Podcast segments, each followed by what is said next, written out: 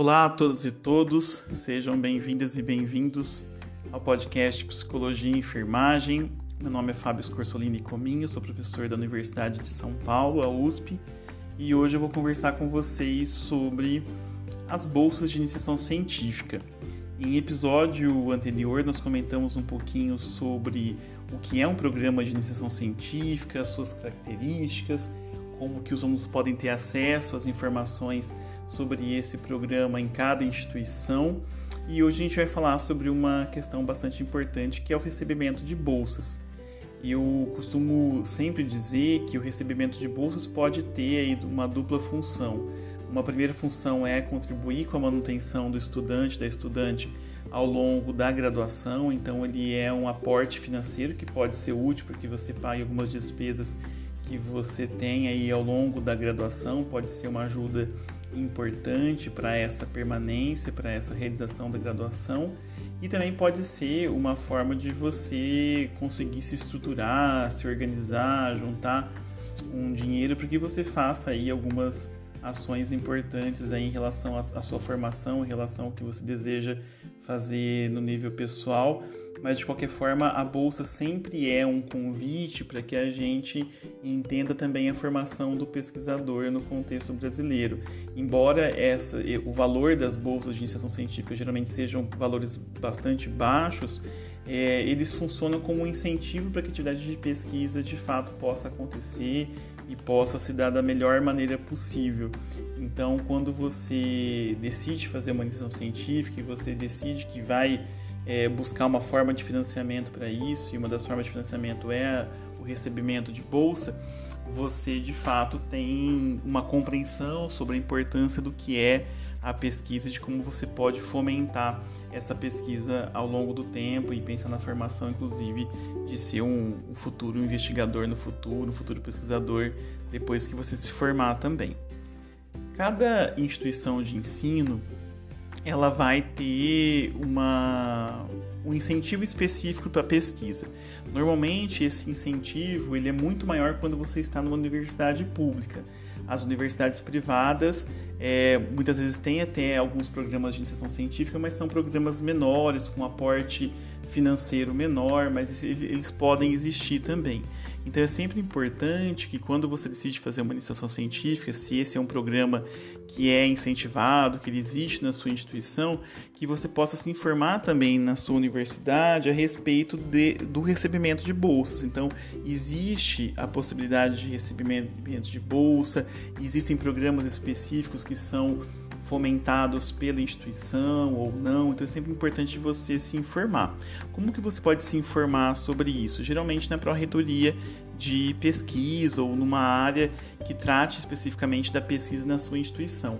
A depender da instituição que você é matriculado, você vai ter diferentes nomenclaturas aí dessa sessão e você pode procurar as informações a respeito disso. Se você não conseguir esse acesso, você pode também conversar com seus professores e perguntar a respeito desse tipo de programa dentro da instituição da qual você faz parte. Na Universidade de São Paulo, por exemplo, a gente tem algumas possibilidades para o recebimento de bolsas de iniciação científica. Basicamente, nós temos acesso a três programas. O primeiro deles é o PIBIC CNPq, que é o PIBIC é o programa de bolsas é, de iniciação científica. Então, o nome oficial do PIBIC, né, Programa Institucional de Bolsas de Iniciação Científica, ligados ao CNPq, que é uma, uma, uma agência aí que ela é fomentada, que ela é gerida pelo, pelo governo federal com recursos públicos. Então, a gente tem a possibilidade de você solicitar uma bolsa do PIBIC. Você também tem acesso a bolsas do Programa Unificado de Bolsas da Universidade de São Paulo, que é o PUB, que é um outro programa que a gente também tem. Eu vou falar um pouquinho para vocês daqui a pouquinho a respeito dele. E a gente também tem a possibilidade de você pedir financiamento, pedir uma bolsa para agências específicas, por exemplo, a FAPESP, que é a Fundação de Amparo à Pesquisa do Estado de São Paulo. Se você não é da Universidade de São Paulo, é, ou se você é de uma instituição que não está no estado de São Paulo, você pode é, acessar outras instituições, mas para isso você vai ter que obter informações de como que é o processo de solicitação de bolsa de iniciação científica para essas agências. Por exemplo, em Minas Gerais nós temos a FAPEMIG, que é a Fundação de Amparo à Pesquisa do Estado de Minas Gerais. E para você solicitar uma bolsa de iniciação científica para essa instituição, você não faz diretamente o pedido de bolsa para o projeto de pesquisa de iniciação científica. O orientador do projeto ele tem que fazer um projeto maior, participar de uma, de uma seleção pública é, mais ampla e dentro desse grande projeto de pesquisa que ele vai desenvolver pode estar prevista a, a oferta de bolsas de iniciação científica. Então você acessa essa bolsa de uma outra forma. No caso da FAPESP, no estado de São Paulo, você pode pedir diretamente uma bolsa de iniciação científica para a FAPESP. Para isso você vai ter que ter alguns requisitos específicos que você tem que cumprir.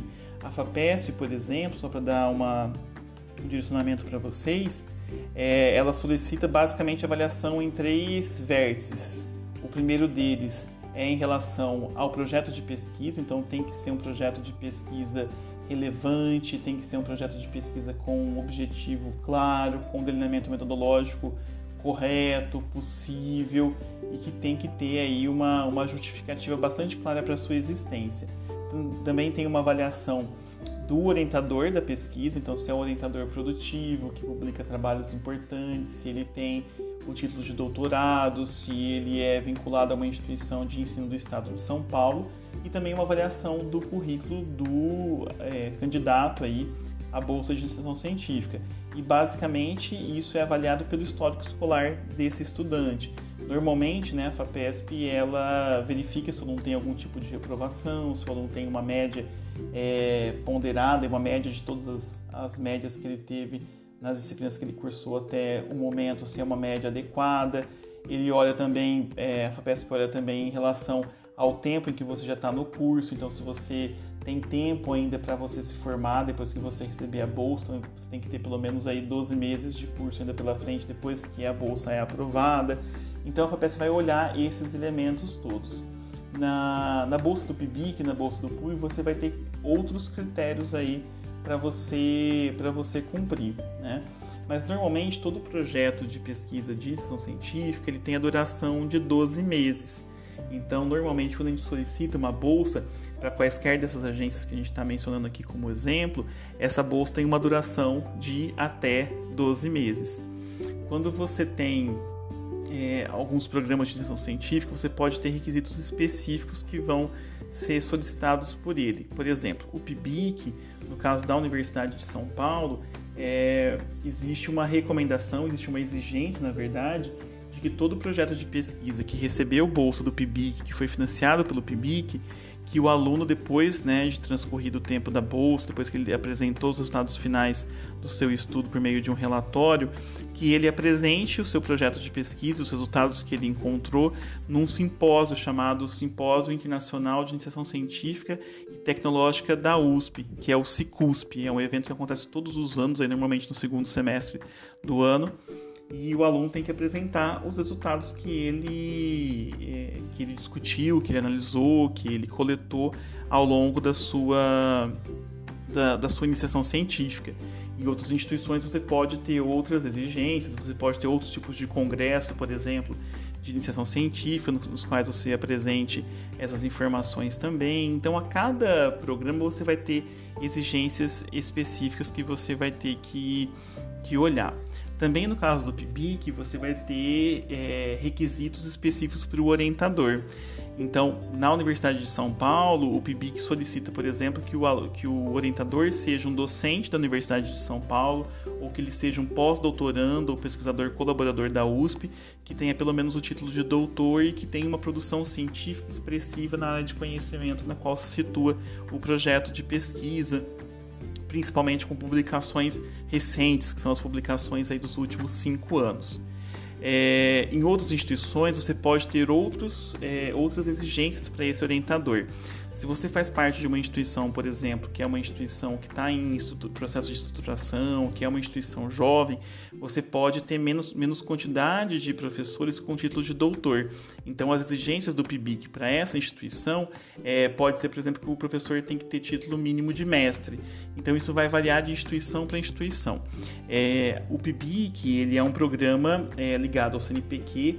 Então, quando você tem atividades de pesquisa nas instituições, normalmente as instituições solicitam para o PIBIC uma quantidade específica de, de auxílios financeiros, de bolsas, e esse programa do PIBIC ele, ele envia para cada instituição uma quantidade específica de bolsas.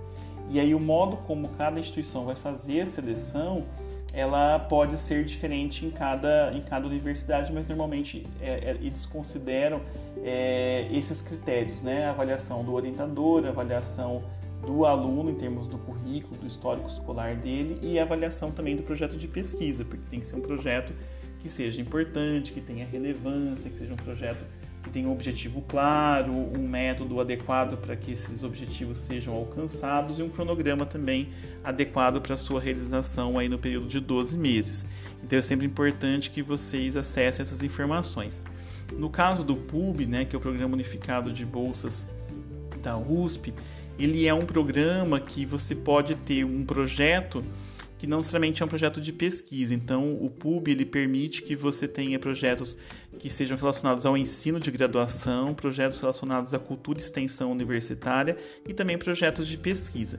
No caso dos projetos de pesquisa, você pode ter projetos que sejam projetos clássicos aí de iniciação científica, como a gente já conversou aqui em podcasts anteriores, mas você pode também ter um projeto de pesquisa que seja um apoio para a realização das pesquisas. Então, não necessariamente você vai ter um projeto aí que é a sua iniciação científica, mas pode ser um projeto de apoio a outro projeto que esteja em andamento. E você pode fazer algumas atividades que sejam atividades apoiadoras, como por exemplo transcrição de áudios, transcrição de entrevistas, organização de banco de dados, realização de coleta de dados. Então você pode ter um, um, um projeto que ele é um braço, que ele é um apoio para outro projeto maior que seja realizado pelo laboratório de pesquisa que é coordenado pelo seu orientador. Então é sempre importante que você é, conheça as diferentes modalidades de, de projeto que existem no PUB. No caso do PUB ainda, você vai ter algumas especificações em relação é, a como você pode se inscrever, como você pode pleitear essa bolsa. E no PUB, é um, é, toda vez que a gente fala de um projeto de, de pesquisa de iniciação científica, ela é de responsabilidade sim do, do bolsista, do aluno que está pleiteando essa bolsa, mas é, quem responde por essa bolsa também é o orientador. Então a gente entende que, como esse aluno ainda não está formado, como esse aluno ainda não tem toda a maturidade científica, maturidade profissional em relação à gestão dessa bolsa, dessa pesquisa, esse processo ele é compartilhado pelo orientando e pelo orientador. Mas normalmente quem vai responder por esse processo todo é de fato o orientador. Por isso que quando você tem esses processos de inscrição é, de bolsas de pesquisa, quem faz a submissão do projeto de pesquisa é o orientador. Então você pode ter projetos que são escritos pelos alunos, que são corrigidos pelo orientador, mas quem faz a submissão de fato a esses editais sempre são os orientadores, porque eles é que são os responsáveis por essa, por essa gestão, são os responsáveis por esse, por esse projeto de pesquisa. Então, caso, por exemplo, o aluno não consiga realizar o projeto, caso tenha alguma dificuldade, sempre é o orientador que vai responder pelos trâmites aí em relação a esse projeto de pesquisa. No caso do PUB, que é esse programa de bolsas da Universidade de São Paulo, é, nós temos aí os projetos de pesquisa, que podem ser projetos de iniciação científica ou projetos apoiadores para uma pesquisa, como eu já comentei com vocês anteriormente. No caso desse programa, como que a gente pode formar, como a gente pode compor, construir um projeto de pesquisa? Basicamente, ele precisa ter um título, um resumo, então é um resumo da proposta de trabalho que você está fazendo para aquela pesquisa, uma justificativa, e normalmente quando a gente constrói uma justificativa, a gente tem que ter informações é, sobre literatura científica produzida na área, para que a gente possa alocar o nosso objeto de estudo que a gente pretende fazer naquela pesquisa em relação ao que já foi produzido naquele contexto. a gente costuma dizer para os nossos alunos de iniciação científica que não existe uma, uma pesquisa totalmente original na iniciação científica. Então é sempre importante que a gente possa fazer uma construção de uma de uma pergunta ser respondida por essa pesquisa, mas que seja algo que seja baseado na literatura científica anterior. Então, de que forma que o seu estudo contribui para aquele campo do conhecimento, de que forma que seu estudo avança em algumas questões, de que forma o seu estudo pode ser original em alguns aspectos para pesquisa naquele campo de estudos. Então, é sempre importante você trazer essas informações. Também você tem que trazer nesse projeto de pesquisa os seus objetivos, e aí a gente pode subdividir em objetivo geral e objetivos específicos. O objetivo geral ele é mais amplo e os objetivos específicos são objetivos menores que em conjunto contribuem para que você atinja esse objetivo geral. Também você tem que ter um método de pesquisa e esse método basicamente é o como você vai fazer essa pesquisa e como que você vai de fato atingir o objetivo. Então, o objetivo ele traz o que? Qual o sentido do projeto? Para que, que ele existe? O que, que você quer fazer com esse projeto? E o método vai dizer como que isso é possível, como que você pode é, concretizar o seu projeto de pesquisa, como que você pode operacionalizar esse projeto de pesquisa. Também nesse roteiro do que se pede no projeto do PUB, tem a descrição das atividades que vão ser realizadas pelo bolsista, então o que, que o bolsista vai ter que fazer ao longo do tempo, quais são as atividades que ele vai desenvolver, quais são as ações que ele vai implementar, quais são os resultados previstos do projeto de pesquisa, então o que, que os, o, o pesquisador, no caso, que vai mandar esse projeto de pesquisa, o que ele espera alcançar ao final desse, desse projeto de pesquisa, um cronograma de execução, e esse cronograma é importante que ele contenha quais atividades vão ser realizadas, em que período que elas vão ser realizadas. Então, se você tem um projeto de pesquisa que ele é planejado para durar 12 meses, você tem que ter ações aí que vão ser realizadas ao longo de todos esses 12 meses. Então, o que você faz no mês 1, no mês 2, no mês 3 até o mês 12, que é o mês de entrega do relatório final do projeto de pesquisa. Então, normalmente o cronograma de pesquisa ele termina com a explicitação da entrega da produção e da entrega do relatório final. E aí também no projeto de pesquisa você pode ter uma descrição de algumas informações que são relevantes para o processo de avaliação desse projeto de pesquisa. É, esse roteiro que eu passei para vocês é um roteiro que normalmente está disponível no edital de bolsas. Então, quando vocês olham o edital de bolsas do PIBIC ou do PUB, você vai ter as informações necessárias é, para a construção do projeto de pesquisa. Então, por exemplo, quantas páginas que você pode escrever, se é permitido enviar anexo ou não, qual o espaçamento, qual tipo de letra que você usa, quais elementos que devem constar nesse projeto de pesquisa. Então, essas informações todas elas vão estar disponíveis no edital que você vai é, para qual você vai submeter o seu projeto de pesquisa. Então é sempre importante que vocês leiam com muita atenção esse, é, esse edital, porque é nesse edital que você vai ter todas as informações em relação ao que é exigido para você fazer inscrição, como que esse projeto tem que ser encaminhado, quais são os prazos de avaliação, entre outros elementos todos esses elementos, embora às vezes a gente olhe e fale, ah, mas isso é muito específico, isso é muito particular, eles são importantes para avaliação, porque se você entrega um projeto e falta, por exemplo, um desses elementos, você não vai ter a pontuação adequada naquele projeto de pesquisa. Então, você faz um projeto de pesquisa super bacana, mas você se esquece de colocar o, o, cronograma de execução, por exemplo, quem vai avaliar o seu projeto de pesquisa não vai saber de fato se você vai dar conta de fazer aquele projeto todo, porque ele não sabe qual é, prazo que você tem para realizar ou quais atividades que você vai realizar a cada mês. Se você entrega um projeto de pesquisa, por exemplo, em que você não coloca as referências do seu projeto, também você não vai conseguir é, ter acesso, por exemplo, ao que o estudante leu, ao que ele conhece da área, ao que ele refletiu sobre os conhecimentos que já estão disponíveis naquele naquela área, naquele conhecimento específico no qual você vai atuar. Então, todas as informações do projeto de pesquisa são super importantes. Então, você sempre tem que olhar o edital, olhar quais são os elementos que esse edital solicita que você contemple no seu projeto de pesquisa, e aí você vai adequar esse projeto de pesquisa para aquela agência, para aquele programa específico no qual você vai submeter a sua proposta. Você também tem que ficar atento aos compromissos inerentes àquela bolsa. Então, depois que você consegue a bolsa, por exemplo, é, o que, que você vai ter que fazer. Então, você tem as informações do cronograma de execução, que você já mandou anteriormente, então, o que você vai ter que fazer a cada etapa, mas você pode ter é, exigências específicas a cada bolsa que você vai ter ou a cada instituição que você é vinculado, você vai ter informações diferentes aí sobre o que você tem que fazer. Então é sempre importante que você sempre acesse essas informações para que de fato você não deixe de cumprir nenhum tipo de requisito, nenhum tipo de exigência e possa, por exemplo, ser penalizado em relação à, à oferta dessa bolsa. Uma questão sempre que é trazida em todos esses programas é que vocês é, tenham é, um compromisso de fato com a, a realização desse projeto de pesquisa. Então, o que, que você vai ter que fazer? As horas que você vai ter que se dedicar a esse projeto de pesquisa. Normalmente nós temos aí projetos de pesquisa de extensão científica que tem uma, uma exigência semanal de 10 horas, que vão computar então 40 horas mensais. Então você tem que ter é, 40 horas mensais de dedicação a esse projeto de pesquisa. Você precisa alocar isso dentro do seu tempo, porque você na verdade, só vai ter uma bolsa de iniciação científica se você estiver matriculado num curso de graduação.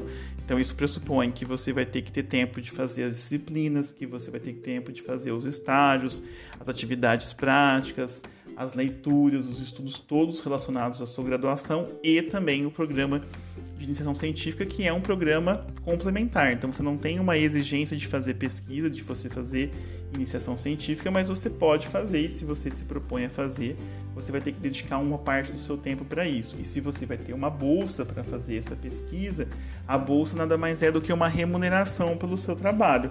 Então você tem horas a cumprir e você vai ter sempre que negociar isso com o seu orientador, porque isso pode ser controlado de maneiras diferentes. É, a depender do seu tipo de pesquisa, você pode ter uma, uma ação de iniciação científica que você tenha que desenvolver num laboratório específico, num equipamento de saúde específico, em um museu, em uma escola. Então você tem que ir a um lugar específico, isso demanda tempo também. É, ou você vai ter uma atividade, por exemplo, de é, teórica, que você vai ter que ler algumas coisas, você vai ter que fazer fichamentos, revisões de literatura, outros procedimentos que também demandam tempo você precisa se organizar. Então você tem que se organizar em relação ao tempo, ao lugar em que você vai fazer essas atividades, inclusive, e como que isso vai ser computado, como que isso também vai ser controlado e acompanhado pelo seu orientador pela sua orientadora.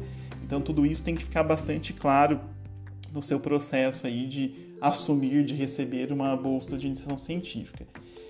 Basicamente, são essas informações. Eu sempre costumo dizer que receber uma bolsa é uma coisa muito importante, porque você de fato consegue entender como que é a profissão do, do pesquisador, é, embora esse valor não seja suficiente para né, a gente poder é, fazer as atividades que talvez a gente teria necessidade ou teria vontade de fazer, mas ele é um aporte importante para a gente poder de fato fazer essa, essa pesquisa, entender o que é essa pesquisa.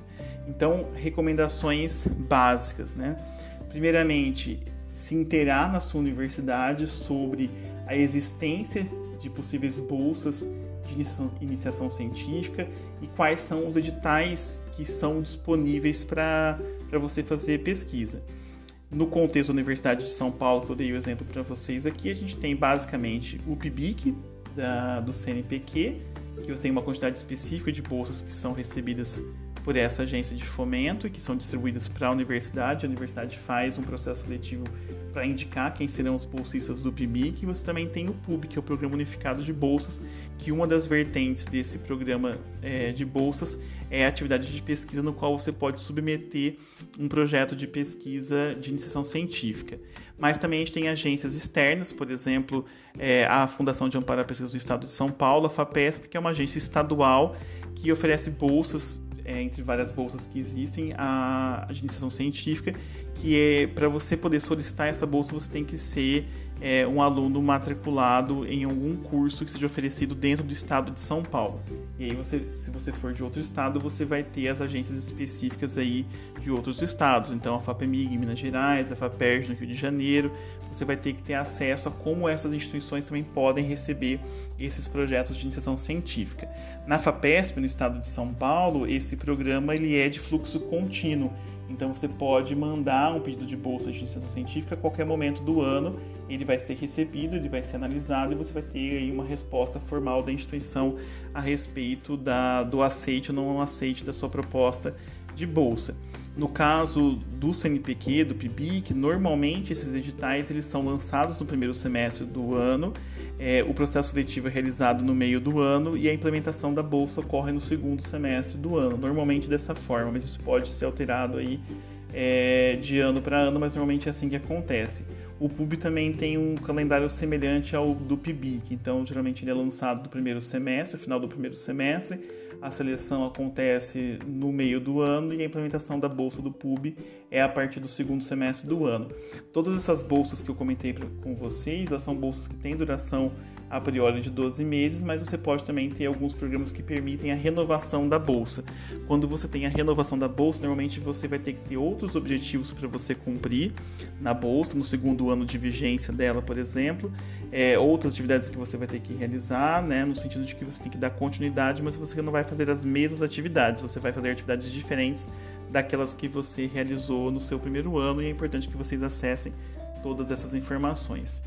Uma recomendação fundamental do que a gente tem conversando aqui hoje é de sempre ler com muita atenção os editais desses programas de iniciação científica, de bolsas, para que vocês tenham acesso a quais são os requisitos mínimos que vocês têm que cumprir enquanto alunos, quais são as especificações dos projetos de pesquisa e quais são os requisitos mínimos também para os orientadores de pesquisa que vocês escolheram como orientadores do seu projeto de pesquisa. Eles também têm que cumprir algumas exigências. Também é importante sempre verificar a formatação do projeto, quais são as partes que são é, necessárias para que você apresente essa proposta e também quais são as recomendações que vocês têm que seguir em relação né, ao fato de quando vocês se tornarem bolsistas, se vocês se tornarem bolsistas, que vocês têm que cumprir em relação a horas de estudo, horas de trabalho, é, envio de relatórios, atividades que vocês podem desenvolver concomitantemente ou não. Então, normalmente você não pode ter um vínculo empregatício, né? A bolsa ela pressupõe que você tem uma dedicação exclusiva a essa bolsa, então você não pode ter outras bolsas da universidade, você não pode receber outros auxílios é, formais ou vínculos empregatícios específicos. Então é sempre importante que vocês se informem sobre todas essas questões. De maneira geral, sempre convido os estudantes para que tentem essas bolsas de iniciação científica, porque possam entrar em contato com esse universo, mesmo porque é um convite para que esse programa de iniciação científica seja feito com um pouco mais de compromisso, com um pouco mais de engajamento, porque quando você se responsabiliza, e no caso dessas agências a gente está falando de um, um, financiamento público, né, a gente sempre tem que estar comprometido com o retorno que a gente vai dar para a sociedade em relação ao nosso projeto de pesquisa.